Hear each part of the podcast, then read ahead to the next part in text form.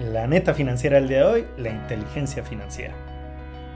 Lo voy a decir así como es, sin inteligencia financiera siempre serás pobre. ¿Has escuchado sobre esas personas que han ganado la lotería y después de unos años lo despilfarran todo y quedan peor que como estaban antes? Esto es porque si no tienes una buena relación con el dinero, ni tienes las habilidades para hacer lo que trabaje para ti, todo lo que te llegue te lo vas a quemar en puras burradas y no sabrás cómo hacer para retenerlo y multiplicarlo. Y seguro pensarás que esto no te pasará a ti, pero ¿qué has hecho con los bonos que has ganado o con esos extras que a veces te han caído? Si no sabes ni qué sucedió con ese dinero, estás igual. Y como decía mi abuelita, tú no te dejes de preocupar, que tiene solución. Para eso tendremos que desarrollar la famosa inteligencia financiera, que es una mentalidad que tienes que ejercitar constantemente y conscientemente para mejorar tu relación con el dinero y tu habilidad para generar activos. Te voy a dar cuatro puntos fundamentales para que entiendas el juego del dinero, mejores a la de ya y tengas oportunidad de ganar. ¿Y qué tan importante es? Pues simplemente la diferencia que al cabo de unos años seas rico o pobre, nada más. Primera, ahorro. El que no ahorra poco no ahorra mucho.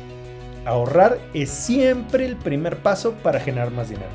No hay buen inversionista que no sea buen ahorrador y seguro has escuchado hasta el cansancio que deberías ahorrar el 10% de tu ingreso. Pero ¿qué crees? Si tienes más de 35 años, ese monto es insuficiente en el mundo de hoy. Ojo, si no puedes ahorrar más, inicia con lo que sí puedas, pero no te quedes ahí. Recuerda que esta es una carrera contra el tiempo y la pobreza. 2. Ten en control tu dinero.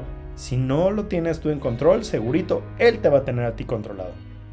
O sea, debes a la fuerza saber llevar un control de gastos y tener algún tipo de presupuesto o seguimiento de tus gastos. Si te da flojera, ten por seguro que serás siempre pobre. 3. Aprende a aplazar la satisfacción inmediata. Va de nuevo. Aprende a aplazar la satisfacción inmediata se siente bien padre comprar algo y cuando además te dices me lo merezco, uff, sabrosísimo. Pero ¿qué crees? Solo estás alimentando la adicción del consumismo y estás dándole una bofetada a tus finanzas personales. La clave, aprende a disfrutar las metas a largo plazo. 4. Generar activos que te produzcan un mayor valor futuro garantizado. ¿Sabes la diferencia entre activos y pasivos? pista. Uno te genera dinero y el otro te lo quita. Si quieres escuchar más sobre esto, te recomiendo escuchar mi capítulo número 4, decisiones que nos dan y que nos quitan dinero. Entonces, ¿qué aprendiste hoy?